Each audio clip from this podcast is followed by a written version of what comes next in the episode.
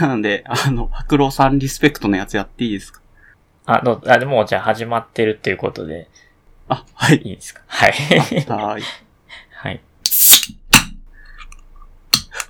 まあ、飲む、飲み物は違うんですけど、なんか、ハッシュって始まるのいいなと。まあ確か始まった感がありますね。うん。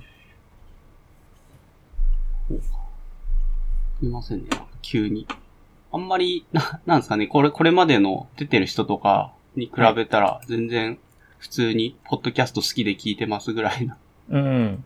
人なんですけど、こう声掛けしてもらったんで、出させてもらいました。いや、僕もなんか、ま、全く会ったことない、初めましての人なんで、どうやっていいものかっていう 感じですけど。うん、まあまあ、部品さんの、まあ一ファンぐらいな認識で 参加させてもらう。そうです。ちょっと軽く自己紹介的なものをお願いしてもいいですか？そうですね。私、アラビと申しまして、えーっと、なんだろうし、普段のお仕事的には、独房系、まあ、ドイツ系なんですけど、まあ、日本企業で働いてて、まあ、今年の2月とかに、まあ、ドイツに、まあ、独房に出張してきましたっていうような感じで、まあ、普通に働いてますよっていうところですね。で、あと、まあ、今回呼んでもらった理由の一つに、ポッドキャストが好きで、まあ、特に Rebuild 大好きなんで全部 Rebuild 聞いて、結構 Rebuild って量が多いじゃないですか。昔のやつからすると多分270とか、まあ、300近くあるやつを全部聞いてるっていう人はそんなにいないとは思うんですけど、岡さんとか、もう初めて、あ、全部聞いた人やっぱいるんだと。まあそうですよね。うん。何時間かかんだって感じ。まあ、全然、なんかでも聞いてみると、そんなに、なん、年、年単位ではかかんなかった。半年とは言わないけど、まあ、コツコツ聞いてって数ヶ月ぐらいな感覚だったな。そうですね。僕も通勤しながら聞いて、まあ、1年弱ぐらいです、でしたかね。ああ、結構じゃあ、通勤の時間のみ聞いてたみたいな。そうです。だから今やれって言われると無理ですね。あ、そうか、今は、えーっと、基本在宅はい。まあだし、全然通勤してないんでう。ん、まあそうですよね、わかります。そうか。まあ私も自転車通勤を、あの、まあ会社に出社してた時は基本やってたんで、自転車だとでも耳塞いじゃうと良くないんで、なんだったかな、骨伝導系の、なんかそういうスピーカーみたいなので、まあはい聞いてましたね。はいはい。お仕事は IT 系ですよね。あ、そうですね。IT 系なんですけど、若干毛色が違うなっていうところがあると、ソフトウェアだけじゃなくてハードウェアも実際作ってそれも売ってて、うんまあ儲け的にはハードウェアの方が多いぐらいな感じなんですよね。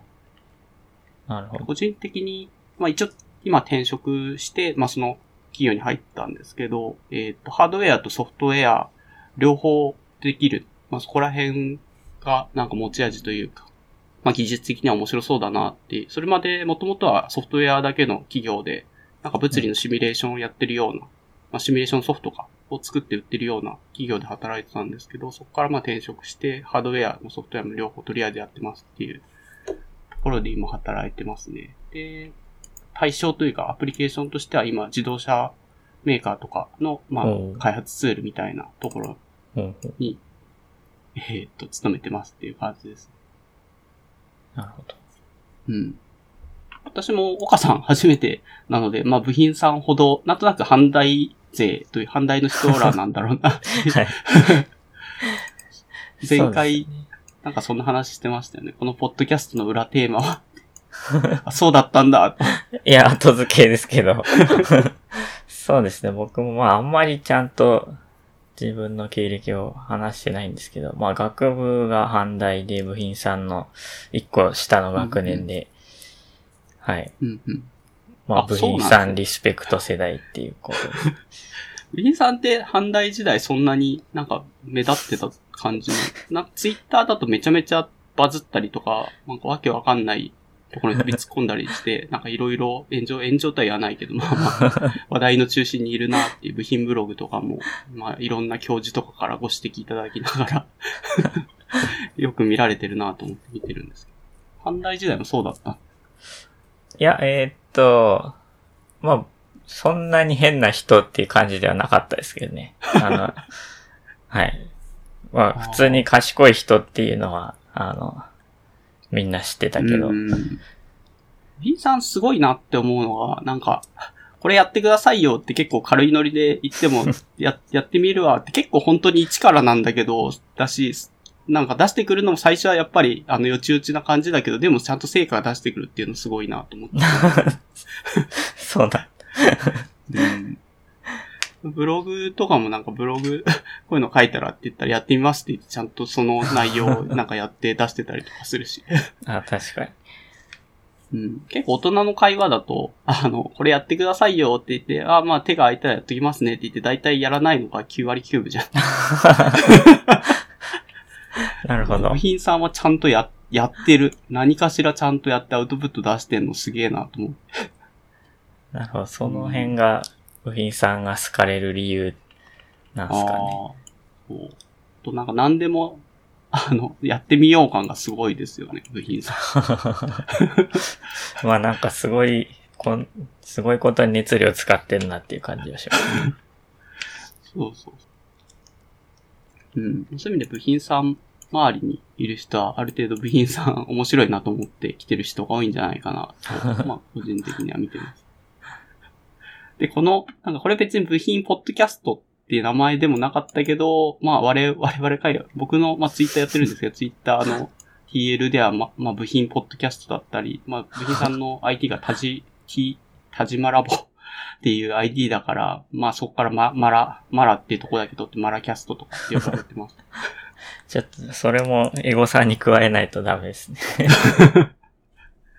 そう。で、ちょうどなんか、この、マラキャストの評価の話で岡さんがこの前、星1が一人だけつけられたって言ってなんか悲しそうにしてて、うん。いや、そういう悲しさすごいわかるんですよ。この、YouTube で、あの、ゲームの配信とかを本当自己満で全然コンテンツになってないような状態で上げてたりとかしてるんですけど、はいはい、で、そんなに誰も見てない、かつ、まあそんなクオリティは大したことないやつに対しても低評価つけてくる人っているんですよ。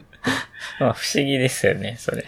うん、そう。で、かつこっちもなんかやるのはそれなりに、なんだろう、ただじゃないというか、あの、そ、そこそこ、なんかゼロじゃないコスト払ってとりあえずアップロードめんどくせえなと思ったりしながらやってんのに、その作ってるコンテンツ、たわいもないコンテンツに対して低評価だけつけてコメントも何もしない人っていうのは、なんか正直、何なんだろうなっていう、なんかそこそこの、はい、怒りが背景としてあったので、その、それをとりあえずトロルと呼び、嵐をと呼んで、えー、っと、批判してたら、私が投稿しましたって言って、ツイッターの、あの、おたまジャック氏っていうおたまさんって呼ばれてる人が、犯人だったっていうのがすぐ分かって面白かったです。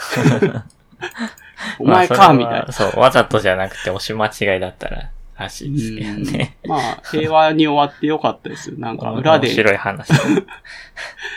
よくわかんないやつが、なんか、しょうもねえ、ポッドキャストだなって言って鼻ほじりながら、こポチってやってたりとかしてら嫌だなと思ってたんですけど、そうじゃなかったっていう ち。ちゃんと聞いてくれてたっていう話。うん。まあ、ぜひ。次回か次回か。はい。すいません、おた、おたまさんを。何話せばいいんだ？うん、彼女もでもアカデミック系だし、いろいろなんかコンテンツ持ってそうだとは思うので。そうですね。うん。はい。ぜひぜひ、部品さん周りの、なんか おたまという女、部品さんという男をそれぞれ、あの、あらわにしていっていただければなと思います。僕の理想としてはもう部品さんとたまさんに喋らせといて、聞いてるだけがいいですけど。ああ、そっか。本当ポッドキャスト聞いてて、確かに岡さん自体の話題ってなんか結構ゲストが話す人とか多いから、そんなにゴリッと出てくることないなと思って聞いてます。さあ僕は、の目的としては、なんかゲストの人の話聞きたいっていう感じなんで、そんなに 喋ることないしっていう。まあそうですまあリビルドも確かにゲストが基本的に話して、まあ宮川さんは結構愛愛の手とか知ってる情報を補足したりとかそこそこやられてるなとは思うんですけど、うん、まあまあそういうぐらいの、まあ首都10というか立ち位置でやってますよね。そうですね。うん。ポッドキャスト好きっていうところで、私そこそこポッドキャストいろいろというか、ほんの複数、なんかリビルド全部聞いちゃった後、なんか一旦、こう、は、灰になったというか 次何聞けばいいんだろうっていう感じになって、で、いろいろ探してったところだと、まあ、多分もう聞いてるとは思うんですけど、まあ、チューリングコンプリート FM、TCFM はい。とか、えっ、ー、と、あと、まあ、最近の EMFM ってエンジニアリングマネージャーのなんかポッドキャストとか、うん、えっ、ー、と、あとバックスペース FM っていうなんか結構ガジェット系が好きなドリキンさんとか、まあ、ドリキンさんはリビルドにも2回、3回ぐらい出てるんで、そうです、ね、そう。まあ、聞いてれば知ってるかもしれないんですけど、やってる、ポッドキャスト、キャストとか、あとは、バイリンガルニュースは、なんか、ポッドキャストっていうよりかまあ、普通に英語の、なんか勉強で聞いてる人が多そうな、そういう系の、うん、はい。ポッドキャストとかを、まあ、聞いてますけどね。岡さん自体はこれおすすめっていうのはあり、ありますか？あと、これ聞いてましたみたいな。そうですね。今の言った中では、うん。チューリングコンプリートはいくつか。ああ。わかります、わかります。バックスペースも、まあ何個か。バイリンガルニュースは、あの、宮川さん、白さんが出てるやつは全部聞きました。うん。あ、ハックさん出てるんですね。広島さんもこの、ちょうど今週先週ぐらい。そう、最新回が広島さんでそう。どうなんのかなと思ったけど。いや、途中まで聞いた感じはもう完全に広島さんっていう感じです。そう。ただ、リビルドよりも、なんか、やっぱり初めての場だからかわかんないですけど、結構、饒舌に話されてて、なんかもうちょっと、あの、マミさんの声聞きたいな、みたいな。確かに、あんだけなんか、リストがめちゃくちゃ喋ってるの、初めて聞いたかもしれないです。バイリンガルニュースだ。こうね、ゲスト聞かれて、ボツボツって話して、マミさんと、あと、エジェフさんだったもう一人の、あの、英語で話す人が、あの、そこそこ半分ぐらい話してるんだけど、大体全部広島さんが英語で、ちょっとたまに日本語で話してるんで、結構異例な回じゃないかな。広島さん、あとスイッチはしなかったですよね。なんかもう日本語で話し始めたらずっと日本語で、英語で話し始めたらずっと英語って。ああ、確かに。うん。ちょっとコンセプト的にっていうのは、まあ 聞きづらいっちゃ聞きづらいかもしれないけど、別にまあ批判じゃなくて、まあまあ、本当に広島さんらしい、エネルギー溢れる、いいまあいい回だと思いますね。あと TCFM にコメントされてましたけど、はい、なんかえ、最初この、ポッドキャスト始めるところに TCFM とかは結構技術的なコアな濃い話題が多くて聞きまあ、聞いてて疲れるみたいなコメント をちょっとショーノートにチラッと見たんですけど、すごいわかるな、はい、あれ話は、8割ぐらいわかんないです TCF もやってるルイさんが、うん、まあ、ブログ、ノートに、 Turing Complete FM の裏側とか、いろいろ書いてて、うん、まあ、リスナーのことを考えて、なるべく密度を、が濃くなるように、いろいろ削ったり、間をかなり詰めたりっていうのを、まあ意識してやられてるらしくて。で、その結果すごい密度になってて確かに。もう難しい話がどんどん、ま、間も全然なくどんどん入ってくるっていう感じで。うん。いや、そう。ただ、なんか凄そうなとか、私、あの、低レイヤー関係が多いじゃないですか。OS とか CPU とか。はい、まあ、ああいう低いレイヤーのハードウェアではないけども、まあ、低レイヤーのプログラミングの人たちがどういうなんだろう、思考性を持ってやってるのかなっていう雰囲気はすごい伝わってきて面白そうだな。まあ自分もなんか、あの、言語作ったりとか、OS 作ったりするような、なんか機会が、まあ多分、あの、エイヤで、あの、やんない、多分ああいうのめんどくさいからやんないと思うんですけど、やってみたいなっていう、あの、モチベーションの一つにはなりますよね、聞いていいなはい、はい。そうですね。ポッドキャスト、だからその雰囲気をなんとなく感じれるみたいのは、まあいいところかもしれないですね。うん。本とかいきなりその難しい本読んでも何もわからずに 挫折するみたいな感じだけど。うん。そうですね。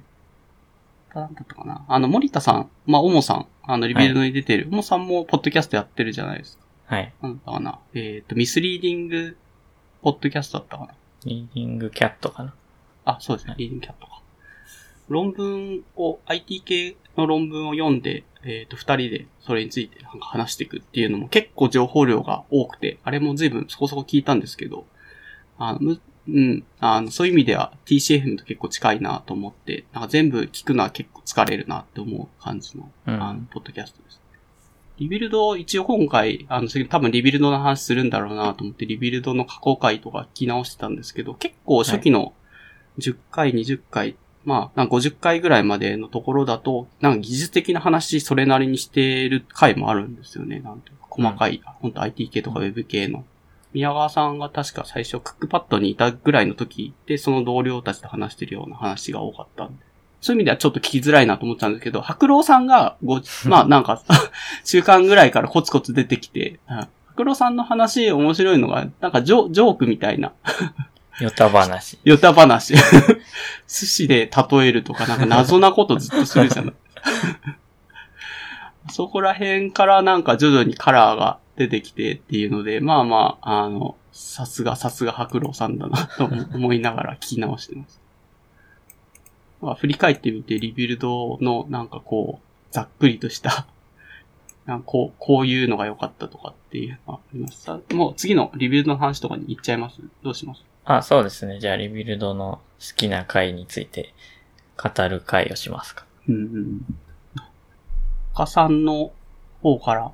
僕は、まあ、1位は、とりあえずパッと思い浮かんだのが100、エピソード162のやつで、これ聞きましたよ。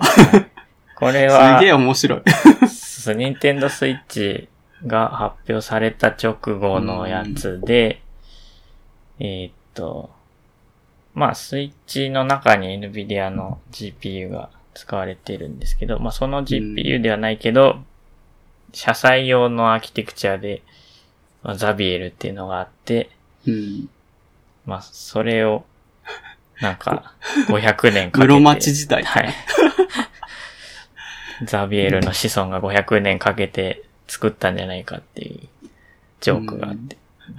そ、その時のなんか、宮川さんがすごい爆笑してるんですけど。あそこまでの爆笑はリビルド全部聞いても見たことがない。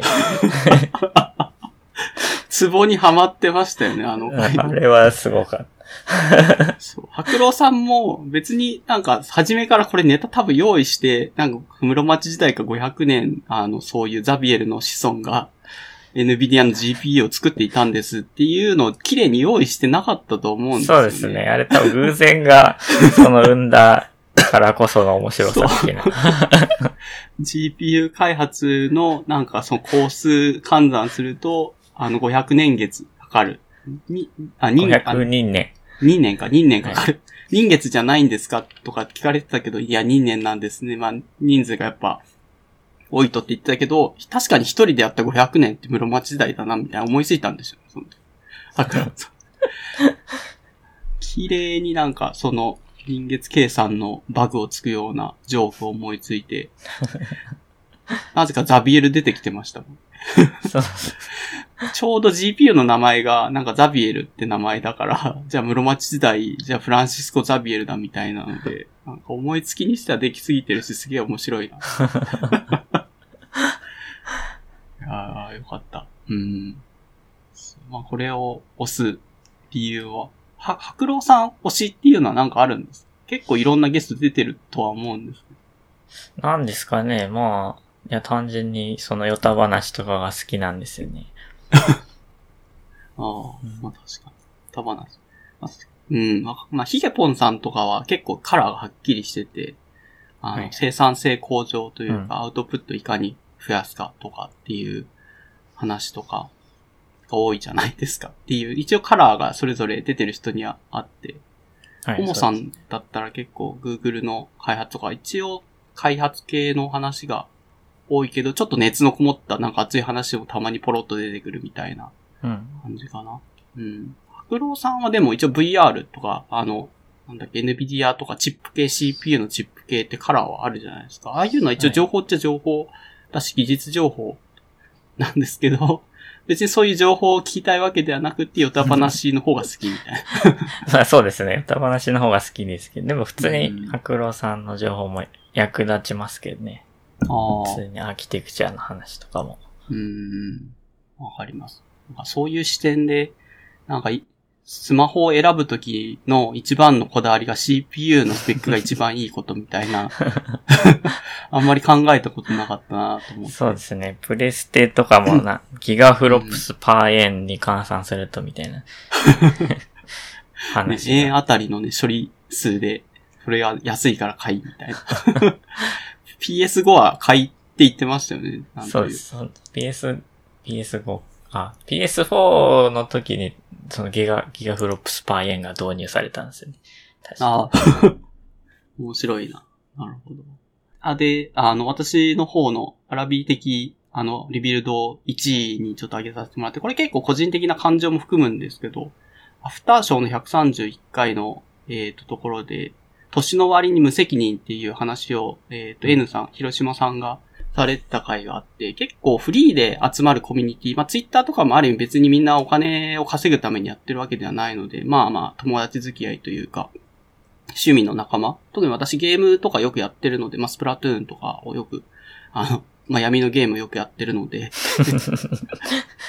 まあ、これをちょっとおいおい時間があったら話しますけど、まあ、スプラトゥーンは闇のゲームです、あれただ、その、やってると、結構コミュニティで友達と遊ぶ、あの、プレイ、ゲームモードとかがあって、そうすると、なんか、あの、10人とかちっちゃなコミュニティができてたりとかするんですけど、そういうコミュニティの運営するときに、あの、やっぱりコミュニティに最初に入った人たちっていうのはなんか知らないけど勝手に既得権益じゃないけど、なんかでかい面し出すっていうのがあるんですよ。うん。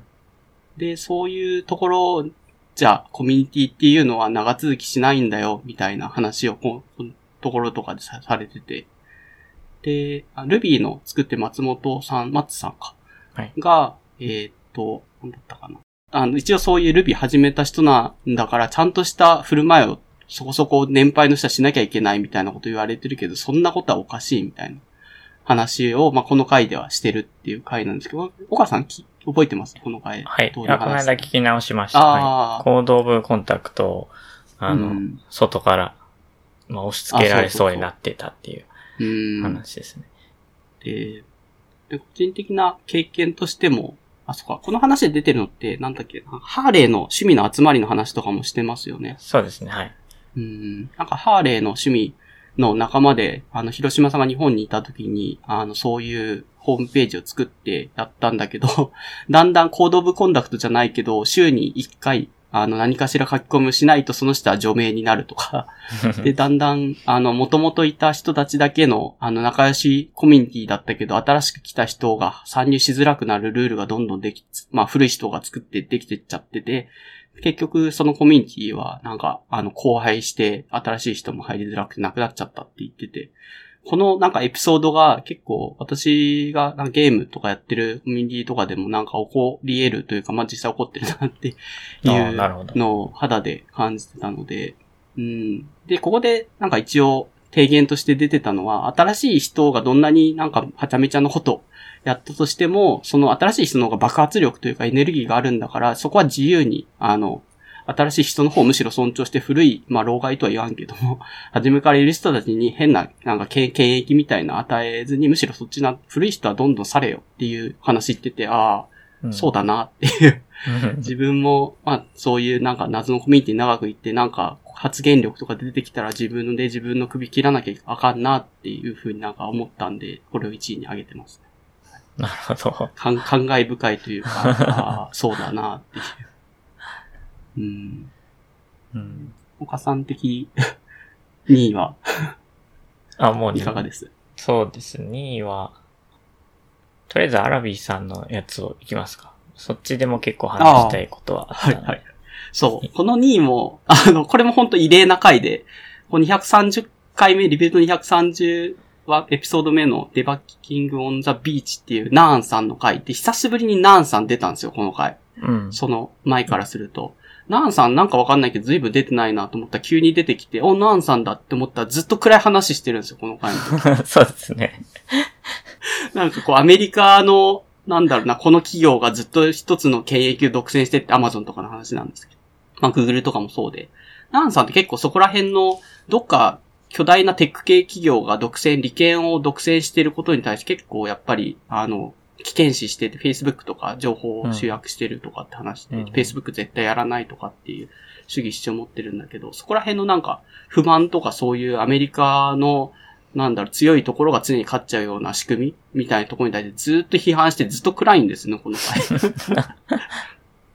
で、最後の最後に、なんかわかんないけど、もうナンさんは、なんか住んでるところをずっと変えてたと、これまで。で、どうせ変わるんだったら、船の上に住めばいい、みたいなこと言い始めて。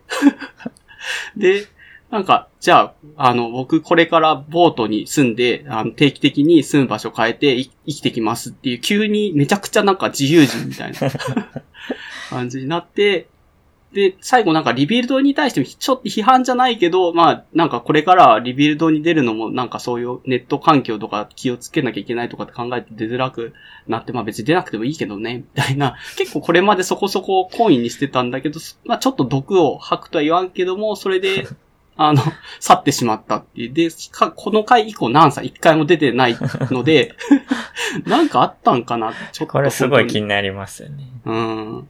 ただ最なんか後、悪くなったんかな？あ、最後、はい。最後、一年、その、この回が一年半ぶりぐらいだったらしくて、で、最後また一年半後にって言ってて、あ、そうなんで、だ。ちょうど今がその一年半ぐらいなんですよ。あ、気になるなうん、そろそろ出る可能性が、なきにしもあらず。うん。いや、でも、ナンさんのそういう生き様は結構憧れますけどね。だって、すごい、自分は住んでるところ固定してて、なんだ、転職してたりとか、どっか住まいを移る理由も別に、なんだろう、明確な理由があるわけではなくて、なんか自由が好きだからみたいな、そういう感じのノリですよね。生き方。うん。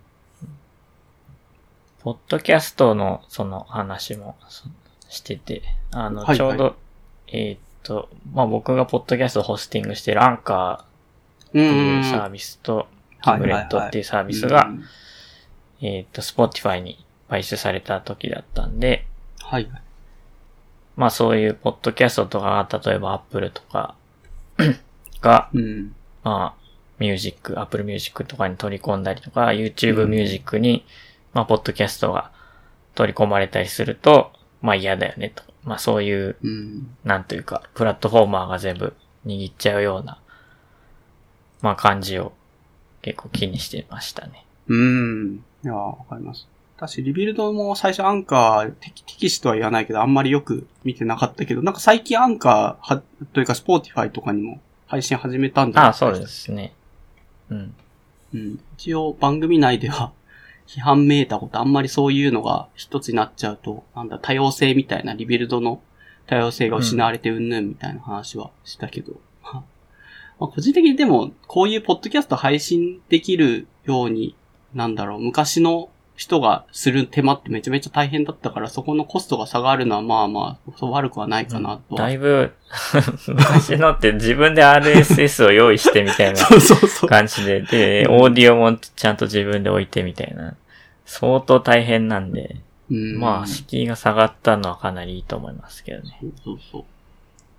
そう。だし、ポッドキャストって意外と長続きしない問題って僕は思っ、あるなと思ってて、うん。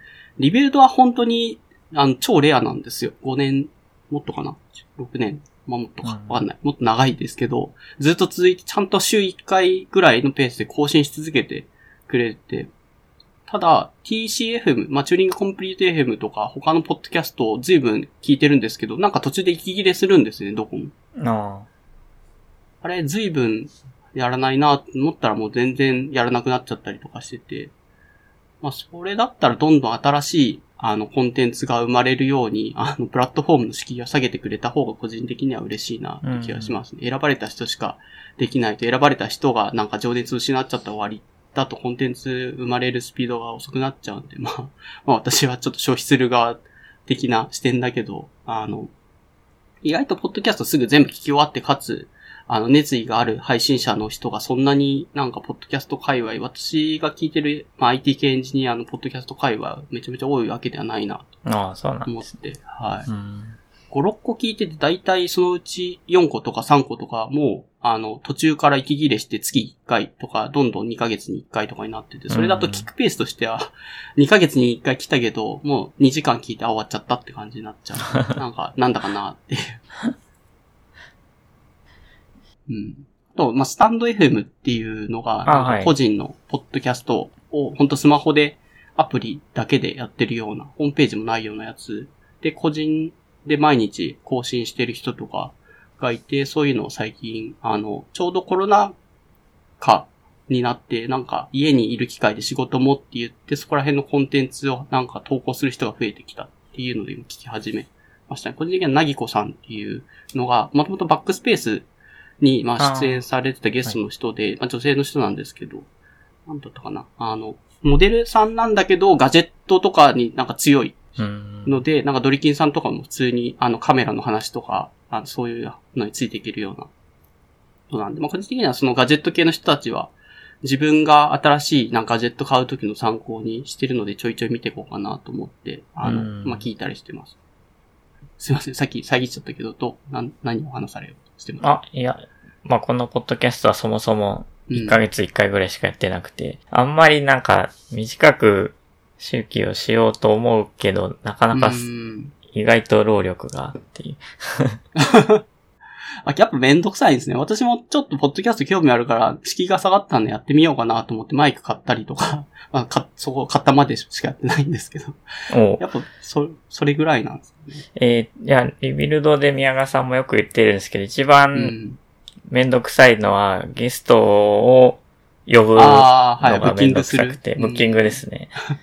まあ、声かければいいんですけど、その声かけるハードルが、なんか、声かけていいのかな、みたいな感じになっちゃうんで、あの、うん。うん。言ってもらえるのが一番ありがたいです。あ 向こうから。あ、そうか。あーツイッターでなんかそういう流れになると、その、じゃあ出てくださいよ、みたいな。ああ、言いやすいいう。言いやすい。うん。そうか。まあ、ぜひ、部品さん、おたま、ジャック C 3回は、あの、設けていただけると、個人的にはたいなっていう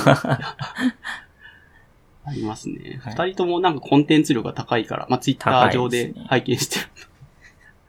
言ってること一つ一つが急に面白かったりする。いや、アラビーさんとかも普通になんかツイッターのフォロワーが何千人もいるような人なんで、冷静に考えるとビビりますけど。いやー、私は気づいた、そこそこやっぱりツイッター長くやって10年ぐらいかな？十数年ぐらいやってるんですけど、まあそうしてコツコツなんか増えてったぐらいなんで、普通にバズって、部品さんほどあんあんな毎度にバズれないです。バズったこと全然ないですね。僕もでも 10, 10年やってますけど、うん。でも、まあ数百人、200人ぐらいです。あ おとなしくやってる。ーこれまでどんな、あの、IT 系なんでしたっけ？仕事とか学生、ドクターまで出出られてあ、ドクターまで行って、そのうん後 IT 系ですね。ああ、そうか。私ももともとツイッター始めたのでいくと、なんか大学の、まあ、私修士卒なんで、大学院までの、まあ、前、前期か。大学院前期までは行ってたんですけど、その時の大学の先輩、一個上の先輩にみかん先輩っていうツイッターの、まあうん、なんですかね、もともと先輩がいて、そのみかん先輩はドイツに、あの、一年留学？留学というか、まあまあ、一応留学してたんですよ、研究、マックスプランクかなんか研究する。で、そこで、あの、なんかすごい、生活が辛そうなんですよね。英語が話す、ドイツ語が話せないから、あの、どっか薬局みたいなところに行って、あの、ボディーソープが欲しくて、体をこう触りながらボディーボディーって言ったら、これだよって言って指さされて、あ、じゃあこれくれって言って買って家帰ったら、なんかすごいヌルヌルして、これボディーローションじゃないみたいな 感じのなんかエピソードがあったりとか、うん。あとなんかなぜか黒人とおばあちゃんのいる、本当にアパートというか、そういう狭い一軒家に、なんかそこと同居してて、おばあちゃんが赤ちゃん流し、あやしてる横で黒人がなんか筋トレしてるみたいな。なんでそんなところに 一年間住むところを取ったのみたいな感じのところで暮らしてたりとか。はい。あと、イギリスに、本当になんか、大学の他の先輩がイギリスに行ったタイミングで、じゃあヨーロッパで一緒に旅行しようって言って、みかん先輩がドイツからイギリスに行こうとしたタイミングで、あなんだったかな。なんかビザがなかったかな、そのタイミングでなって、それを気づかずにイギリスに行ったら、お前、不法侵入者じゃねえか、みたいな感じで空港で、あの、あるじゃないですか、そういう施設というか、あの、刑務所的なというか、ところに連れ、連れられて、周り犯罪者だらけのところで、な、なんか泣き叫んでるおばちゃんとかがいる、俺はツイートしているみたいな。感じの、あの、ツイートが結構バズって次やったとかに上がって、そのタイミングで、なんですかね、みかん先輩周りの面白い人たちがわさっと、あの、ツイッターが集まってきて、まあ僕は全然普通の大学の直属の 先輩だったので、ああ、ツイッター面白そうだなって言って、そのみかん先輩周りの人とかとちょいちょい繋がってったのがきっかけかなっていう感じ。ああ。うんえーそのみかんさんはまだいらっしゃるんですか？えっと、みかんさんはちょっとコンテンツ的には最近はあんまり、あの、ま あ普通にけ研究者としては、あの、非常に栄転されてえ ますけど、ツイッター的には若干引退気味っていう感じになってます。あの、栄光時代、未だにたまに、あの、私の TL では語り継がれてます。ー前世紀のみかん先輩のようだ、みたいな。お母さんの周りでもいるんじゃないですかね。うん、反対だったら、そういう面白ツイッターいっぱいいそうだけどな。いや、その部品さんの世代がみんなすごいんですよ。あ、そうその？部品さんと、加速器先輩と、ああ、はい加速器先輩ね、面白まあ、かった。それが二大巨頭ですかね。部品さんって加速器先輩フォローしてるんでしたいや、僕わかんないですけど。いや、認知はしてますよ。そう。なんとなく、部員さん結構フォロー、フォロワー厳選されてるみたいで、ああ、なるほそど。こそこ見てて、なんかっていう人はフォローしないとかっていう、なんか意外と、あ、なんか誰でもウェルカムじゃないな、意外だなと思って、はい、話した時聞いてたんです。うんうん。はいぜひ、加速器先輩も多分いろんなエピソード持ってそうなんで、出てもらえると面白そう。意外と出てないですよね、このマラキャストというか、はい。はい。まあ、いつかは呼ぼうと思ってます。うん。あと、えっと、このポッドキャストのエピソード4かな？うん。に出た人も部品さんの世代で、あ、そうなんか、バビ肉おじさんやってるああ、聞いた、聞きました、聞きました。はい。あの人も自由人っぽかったです。はい。すごい優秀な人なんですけど、なんはい、面白い人です。うん。やっぱアカデミックの人面白いですよね。普通に働いてて、そういうなんかノリで生きてる人そんなにいないじゃないですか。まあそうかもしれないですね。うん。そう。私も、まあ若干、なんだろう、あんまり働くのが好きって、働いてますっていう人じゃないんで、普通に会社とかで働いてて、同僚とかとノリの違いにちょいちょい聞くことはありますけどね。この前、なんか会社のアンケートか何かで、仕事が楽しいかどうかのアンケートで、もう、もう僕当然楽し、楽しく仕事してるみたいな。いや働かないんだ、働きたくないか、ノーなんですよ、アンケートの答え。うん。うん。なんか同僚に聞いたら、いや、仕事めっちゃ楽しいけど、みたいな。働くのすげえ楽しいわ、みたいな話をなんか何人か言って、ええみたいな。働かないでいいな、働かない方が良くないって思いながら、ちょっとそこは黙って聞いてましたけど。うん。結構、なんかみんな、いろいろだな、というか社会にいる人真面目だなと思って普段生きてます。そうですね。あ僕もどっちかって言ったら仕事全然したくないかなと思ってたんですけど、ああ、にわかります。なんか、でも4月、今年の4月と5月2ヶ月間ニートをしてたんですけど、うん。まあその結果何もしなさすぎてやばかったので、やっぱ働いた方がいいなっていう結論に達しました。なるほど。それって家にずっといてたコロナの影響であんまり活動量が下がっちゃってたはい。それもありますね。本当は旅行行きたかったんですけど。うーん、わかります。そうなんですね。私も海外旅行趣味でちょいちょい 行くんですけど、旅行でいいなって思うのが2点あって、で、1点目が、えっ、と、なんだろう、強制的に、あの、海外行くともう文化とか環境とかそういう、なんか雰囲気をガラッと変えられるうん。じゃないですか。で、そうすると、あの、やっぱり、勝手に新しいことが飛び込んでくる、日々。うん。昨日もツイッターでちょっと上げてたけど、スリランカ行って、あの、観光旅行だって言って、わーいって言って、自転車借りて寺院を巡ったりとかしてたんですけど、なんか宿に帰る道が来た時あったのに、帰った時にはなんか冠水、な水浸しになっては通れなくなってて、えー、道なくなってる？みたいな。で、それで結局夜中までこう道を探すんですよ。宿に着く道はどれ ?Google マップ見ながら行くんですけど、道全部なくなってるんですよ。あれ？みたいな。で、しょうがないから、こう、サンダルでビシャビシャしながらと、本来存在しない道を通ったりとかして、で、結局、回り回ったんで遅くなって夜中帰って、宿の人にこう、あの、ガシャンみたいな金網閉められたんですけど、入れてくれってガシャガシャやって 入れてもらったりとか、すごい怖かったですけどね。あの、かんそんな治安も多分めちゃめちゃいいってわけでもないと思うんで、夜中そこら辺、たかだか観光客が 一人歩い、ほっつき歩いてるのはとか、まあそういう強制的になんかイレギュラーな状況に投げ込まれるんで、あの、新しいことに困らないのがまあ一個いいことかな。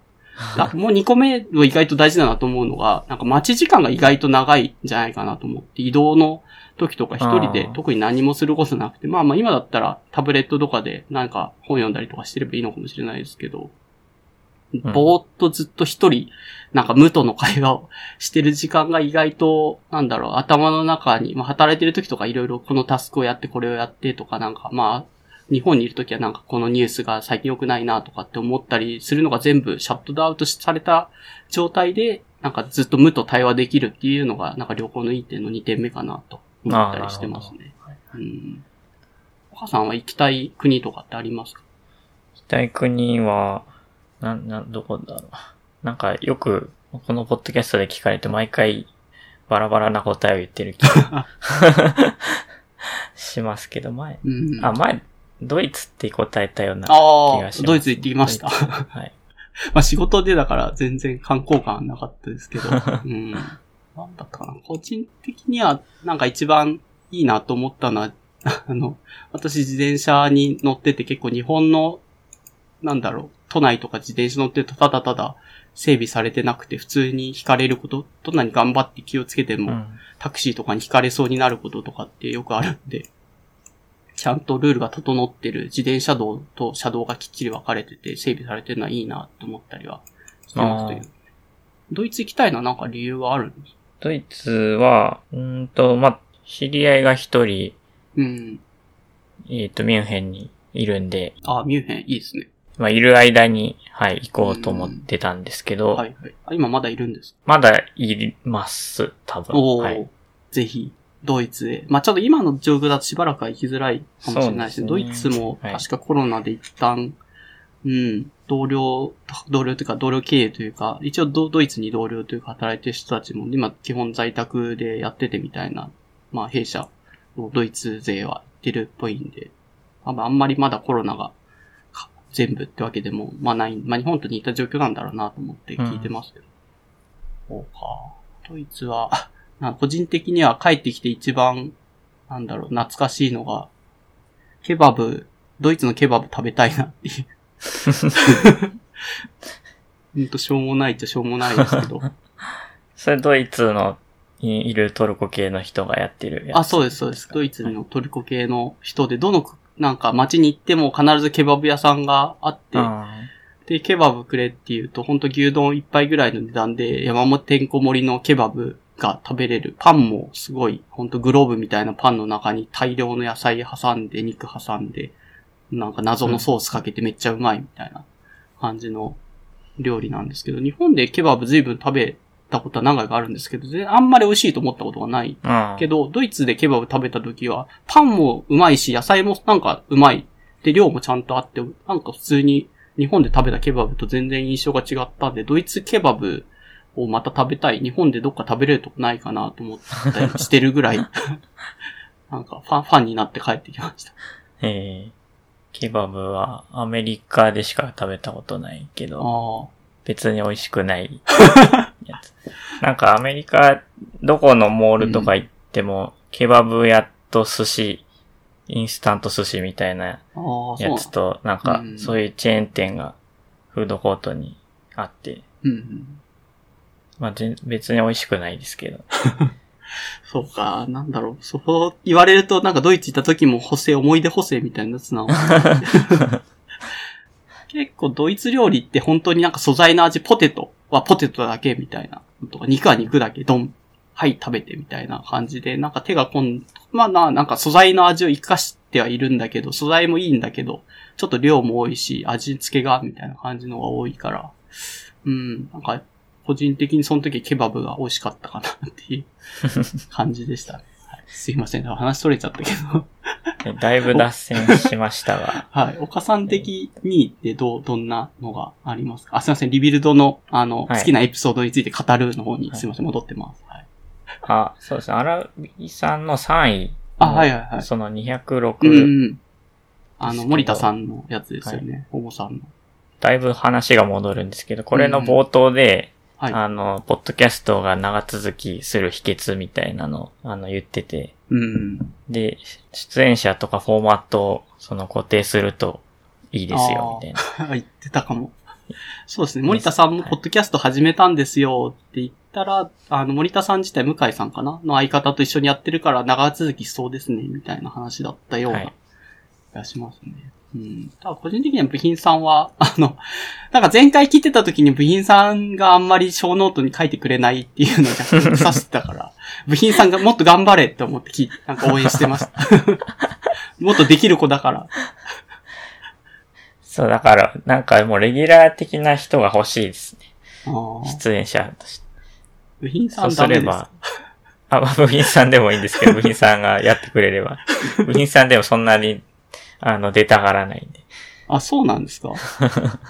部員さん別に、あの、お願いしますって言ったら、ノーって言わないイメージありますけど。あ、そうですね。まあ僕が遠慮してるだけかもしれないけど。あなんかだから、ちゃんと何何人か挟んでから、部品さんそろそろどうですか手続きを踏んでます。ーうん。あぜひ、あの、なんか何人か挟んでもいいので、部品さんは準レギュラーとして定期的に 出していただけると。まあなんか熱狂的なファンというか、部員さん声聞いて結構落ち着くんで、あの、聞きやすいですよ。あうんそうなんですね。はい。私なんか多分、そこそこペラペラ喋っちゃってるんで、なんか聞きづらいなって思ってる人とかいたら、なんか悪い気持ち言いますけど、部品さんなんかポツポツ話すじゃないですか。話してて。ああ、なるほど。うん。白郎さんとかも若干こう声を絞り出すように話してて、ああいう、ですよね。はいはい、そうですね。うん。ああいうトーンが意外と聞いてて落ち着くんじゃないのかなっていう。そうなんですよ。僕も完全にそっち系のポッドキャストの方が好きで。うん、わかります。すいませんね。今回ちょっと謎の 若干話したがりなんで、そう、そうでもないと思います。そんなに。大丈夫です。はい。ありがとうございます。いや、広島さんとか来たらもう僕は大大変ですから。何もできないと思う。オラオラ系な話ぶりなんで。そうです。あれ、だから広島さんちゃんと呼んで番組を成立させてるっていうのは相当すごいと思いますけど。ああ、確かに。まあ、やっぱ付き合いが長いっていうのもあるんじゃないですかね。ミヤンって言いながら、付き合い長いから、そこそこ、一緒になんだったっけな、なんかファミコンかスーファミかなんかの任天堂の最近とか、あの、復刻版みたいなの出た時にクリスマスにスーパーマリオやってましたよねとかって。大人が家に集まってスーパーマリオやるんだ、みたいな。確かにそれ、うん想像するとすごいいいいい光景です。うん。そうそう、仲いいんだろうなと思って聞いてました。あで、ちなみにこの3位の森田さんの回って、私が一応挙げてた理由としては、結構これ最初の方っていうよりか最後の方、後の方かな後の方に SWIFT の開発してる開発者のうん人が急にディープラーニングの、あの、なんだっけな、TensorFlow を使えるようになんか実装を急に変えました。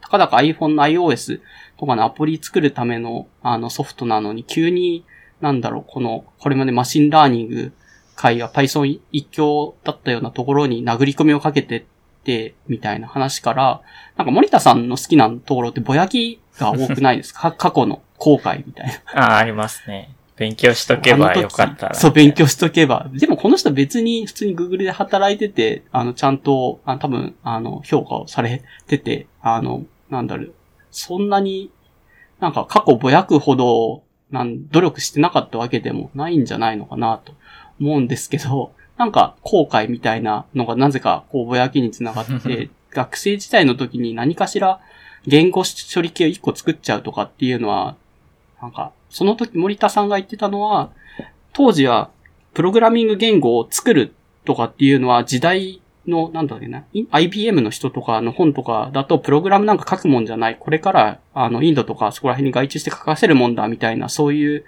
主張が華やかで、プログラマーってそんなに、あの、飯食っていけないんじゃないかなって思って森田さんはあんまりそういうのに力を入れてやってこなかったけど、でも、心の奥底でや、なんか機会があってやりたいなっていう気持ちあったみたいな話でしたよね、この回。はいはい。うん。結構みんなあると思うんですよね。なんか、これ仕事につながらない。自分としては面白いと思うけど仕事にはつながらないからやめとこうみたいなうん。ので枝切りしちゃってるところって意外とあると思うんですけど、この森田さんの熱いところは、なんかでも歴史的にというか最近の風潮を見るとむしろ低レイヤーのプログラミング言語を開発するとか OS 作るとかっていうのが最近熱くなってる。で、それはなんかディープラーニングとかそこら辺のが来た時にやっぱ時代の潮流として、なんだったかな、すいませんあ。あんまりバズった話したくないんですけど、なんか、そん、そういう系のが来た時に、また、なんか、プレイヤーの、なんだろう、そういうゲームが変わったから、あの、流れがもう一回来てるんだ、みたいなそうですね。はい。話してて。で考えると、自分がちょっとでもやりたいなって思ったことは、別になんか、今後それで飯食っていけなくなるとか役に立たないとか気にせずやりたいと思ったらやっちゃったらいいじゃんっていう、なんかメッセージが込められてて、あ、なんか Rebuild だけどめっちゃ熱い話してると思って。なかなかなくないです。 Rebuild で急になんか熱く語り出して過去をぼやきながら、若い人に向けて、なんか君らは自分のおじさんたちがこういう風に後悔しているのを、なんだろう、あんま鉄を踏まないようにね、みたいなまあ感じで確かに語りかけて言われてみるとそうかもしれないですね。うん。そう。た森田さんの回意外とリビルドでも、あの、そんなに多くないけど、あの、熱い回が多いんで、うんファンが多いのも、まあ、うなずけるなと思って、一応、私の中では3位に、はいあの、これ熱かったんで入れてます。この回も面白かったです。はい。ヘネパタの第あそうで6すそうです版がすごい。6班で急に、ね。最後に GPU アーキテクチャとかでしたっけ？ど、ドドメイン。スペシフィックアーキテクチャ。あそうそうそうそう TPU とかう、ん。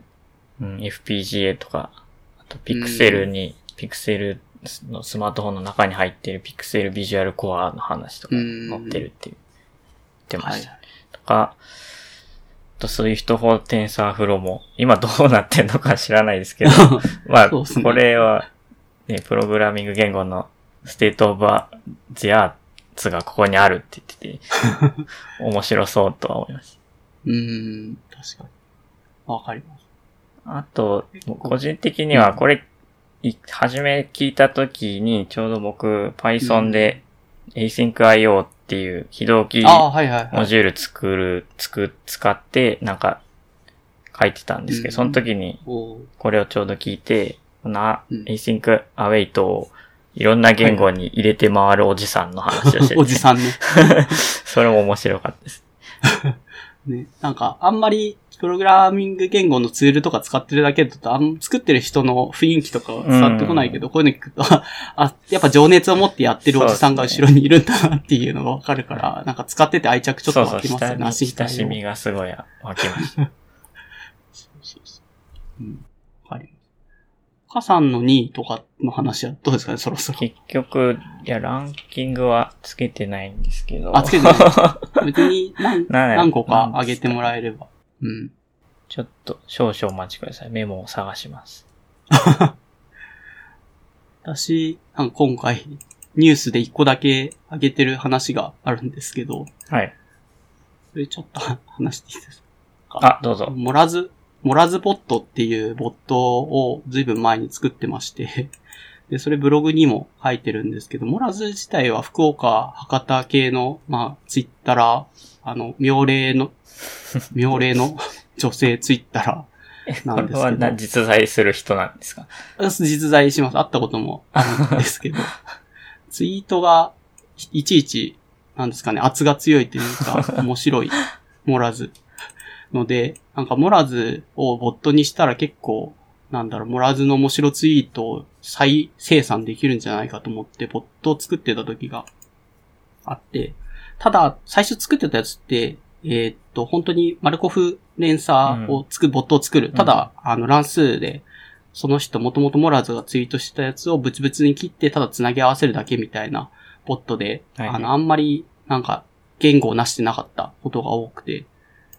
で、最近だとディープラーニング系の、えっ、と、そういうボットを作るのが、確かあるかもしれません。ずいぶん前に作ったんであんま覚えてないんですけど、RNN とかを使ってボットを作るみたいなやつでも作ってみたんですけど、正直あんまり、なんだ、収束性も良くなくて、あんま精度のいい、ちゃんとした文章が、多分元よりかちょっと良くなってんだろうけど、めちゃめちゃ良いってわけではなくて、で、ちょっと諦めちゃったんですね。去年作ってて。はい。で、なんかもうちょっといいブレイクスルーがあったら作り、もう一回作ろうかなと思ったところに GPT-3 っていう、うん。あの、謎の自然言語 処理 API みたいな。これあんまり僕見ててないんですけど、岡さんとかってこれいじってたいや、いりしないじってはいないですね。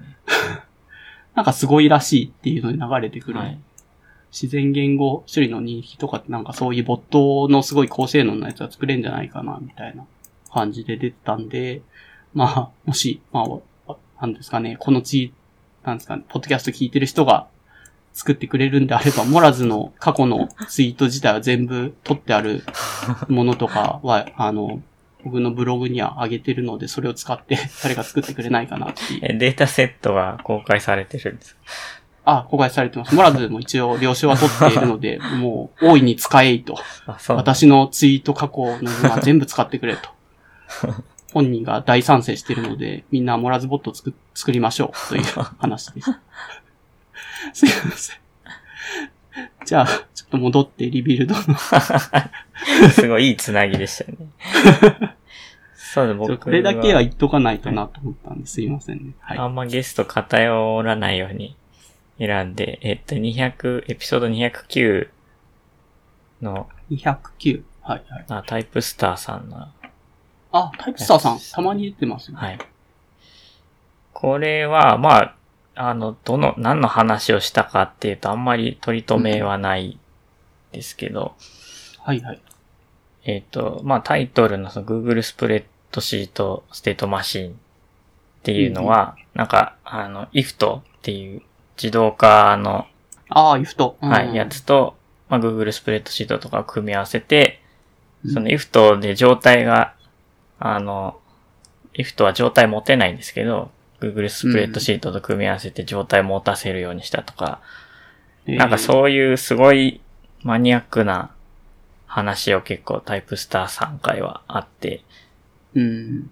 で、まあ、あとガジェットとかも、だいぶ、そのみんなが買うようなガジェットじゃなくて、なんか大体いつも毎回ペブルとか、あの、うんフィットビットとかの話をうん。されてるんですけど、この前は指輪の話されてました。ねあそうそう指輪もありました。うん。はいはい。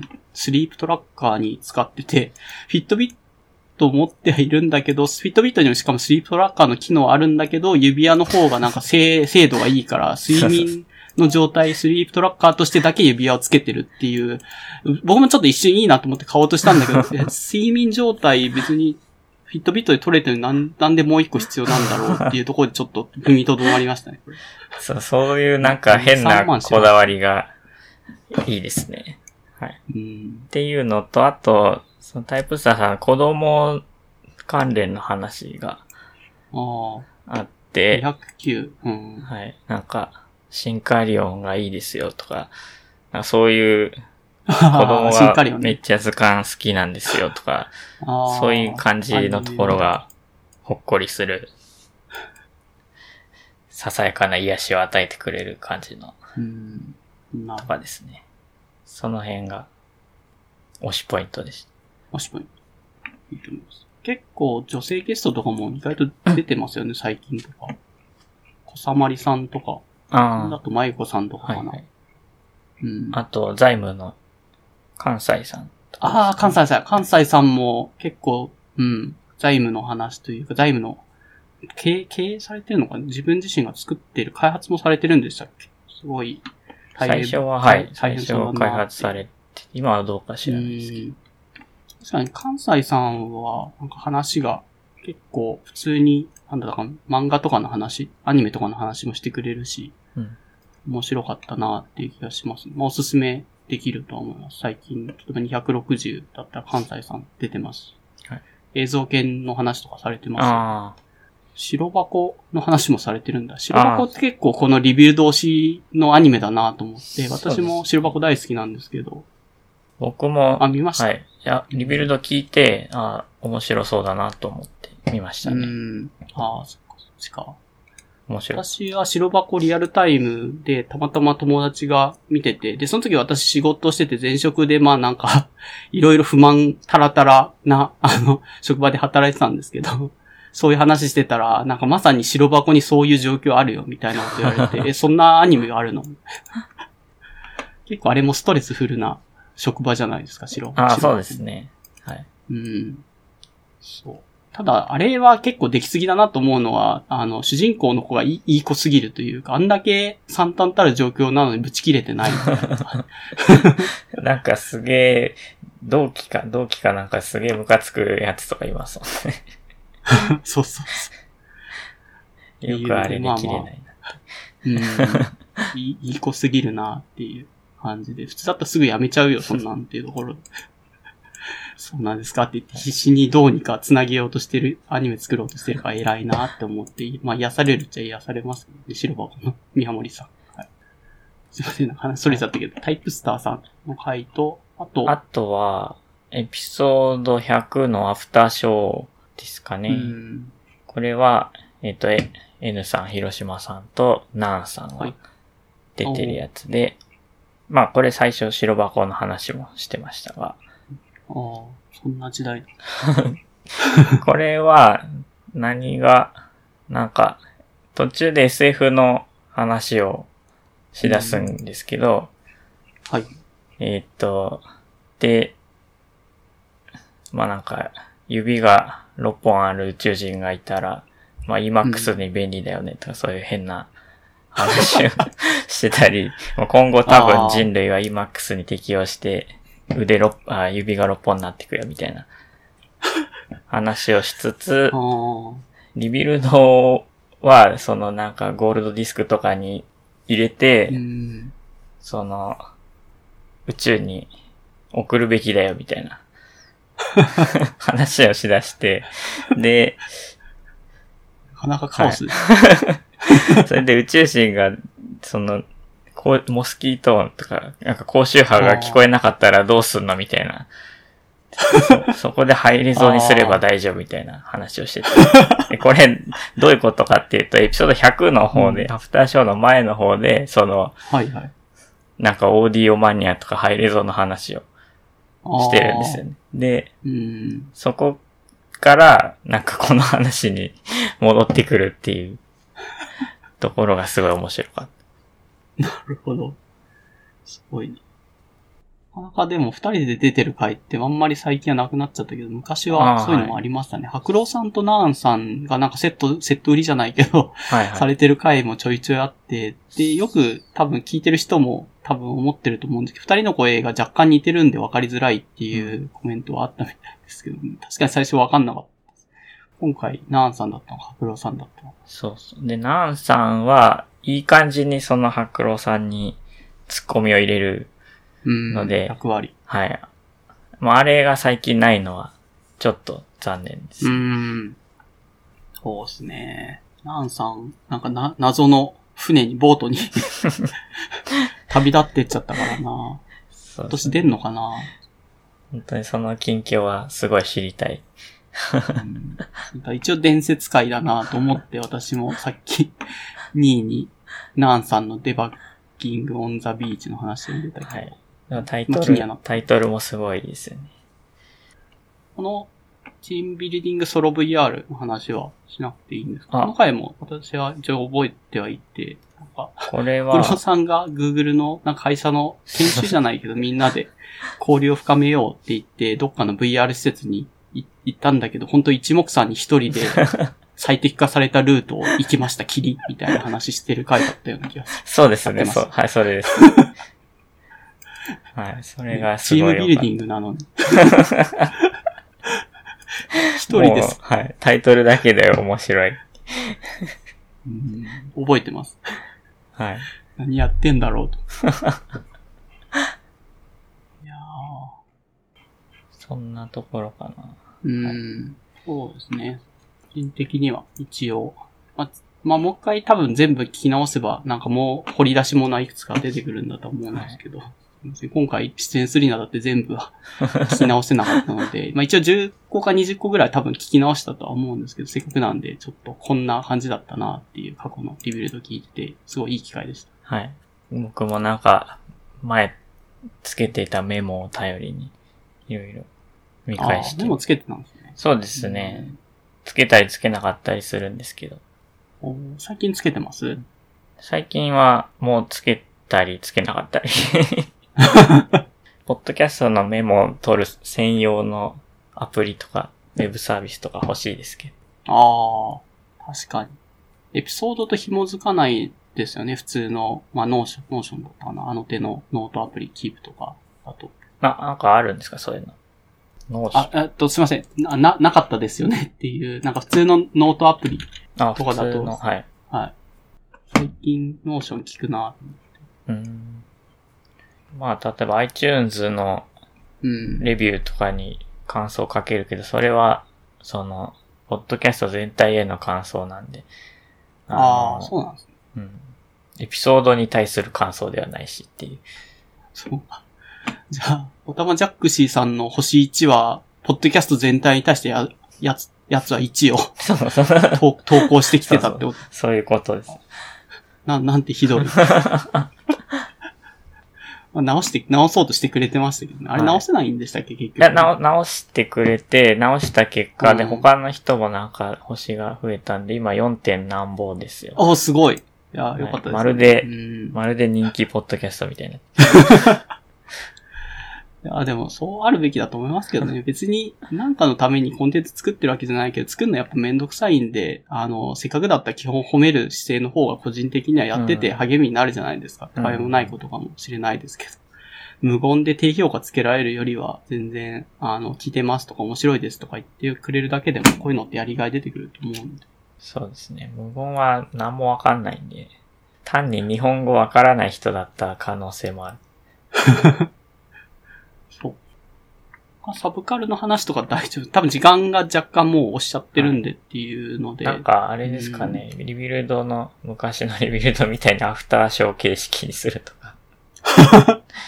さ あ、そんなに、うん、私がサブカルで話すのって多分ゲームと漫画と、まあ、なんで岡さんもう一個映画の話入れてくれてるんで、まあ最近、ちょうどコロナかの状況で、なんか人と会ってとか映画館とかみんな行きづらくなってるの私のフォロワーと周りだと、なんかオンライン映画部とかって言って週1とか2週間に1回とか、ベースで、みんなこうやって通話つなぎながら、同じタイミングでせーのって言いながら、アマゾンプライムかなんかの、あの、同じ映画を見て、あの、ブツブツ、あ、ここのシーンこれなんじゃないとかって言いながら見るとかっていうのをちょいちょいやってますけど、ね、ああ、いいですね。まあ、そう、そういう話とか、できますね。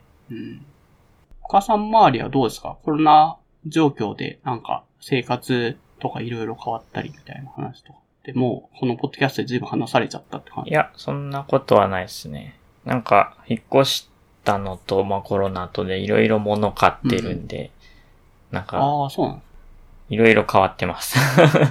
あんまりでも 話すタイミングもなかったんで話してないけどっていう。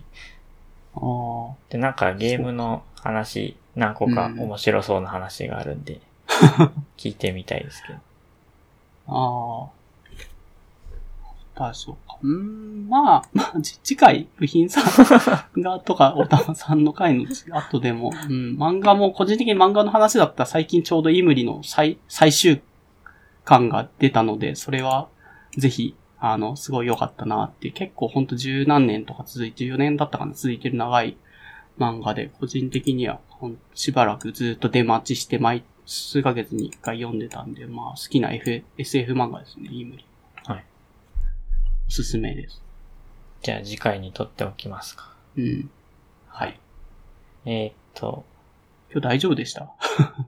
ああ、内容的に。いや、いいんじゃないですか。あ、そうそうそう 結構本当にただの、ポッドキャストかつリビルドファン的な話になっちゃった。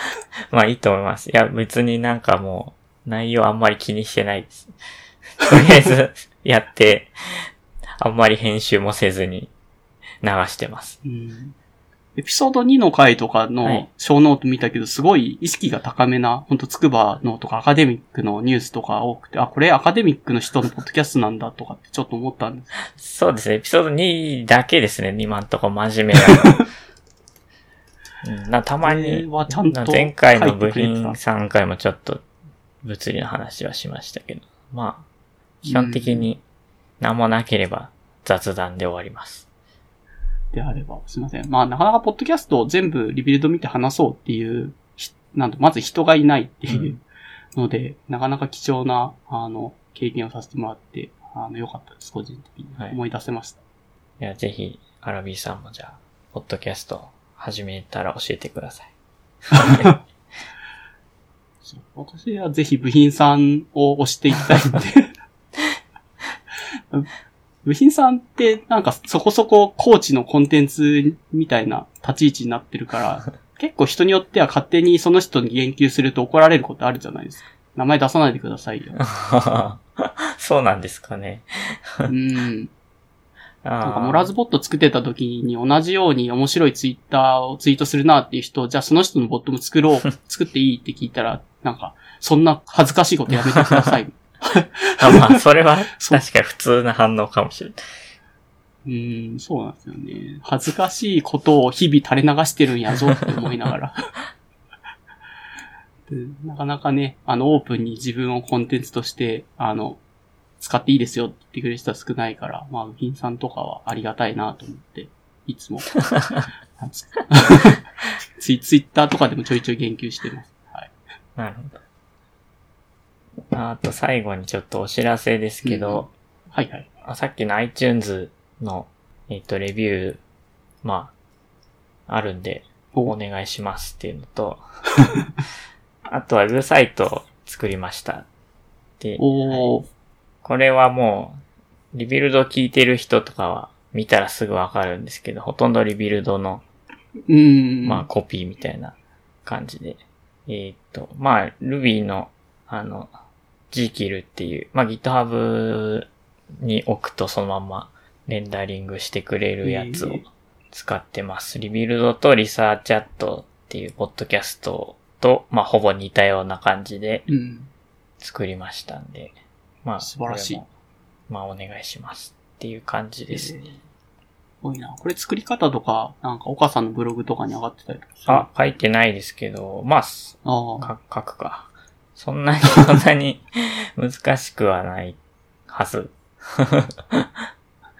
結構意外と自分ができるからなんか難しくないけど、まあとりあえずメモして書いとこうって言って、ポストしとくと誰かが、あの、同じことやりましたって言ってるのを見ると、なんかそれはそれで、ああ、なんか役に立ってよかったなっていうので、まあ、そんな気持ちで私もブログは書いてます。ソースコードは公開してるんで、まうん。あ、これ見てもらえばいいんですかね。まあ、はい。ちょっと、時間見つけて書きます、じゃぜひ、お願いします。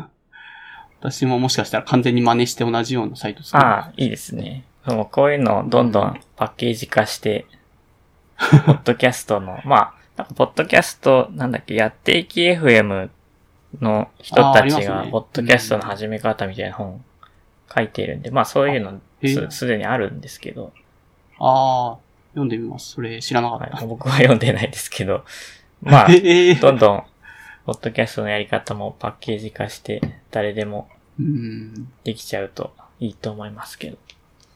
うん。いや、個人的にそう願ってますよ。なんだかんだツイッターとか見てると、この人多分話したら面白いんだろうなとかっていうのはちょいちょい目に入るんだけど、意外とコンテンツそういう人出さなかったりとかするんですよね。うん、うん。ブログも書かないけど、まあ、ただただツイートが面白いだけの人みたいな人うんいるから。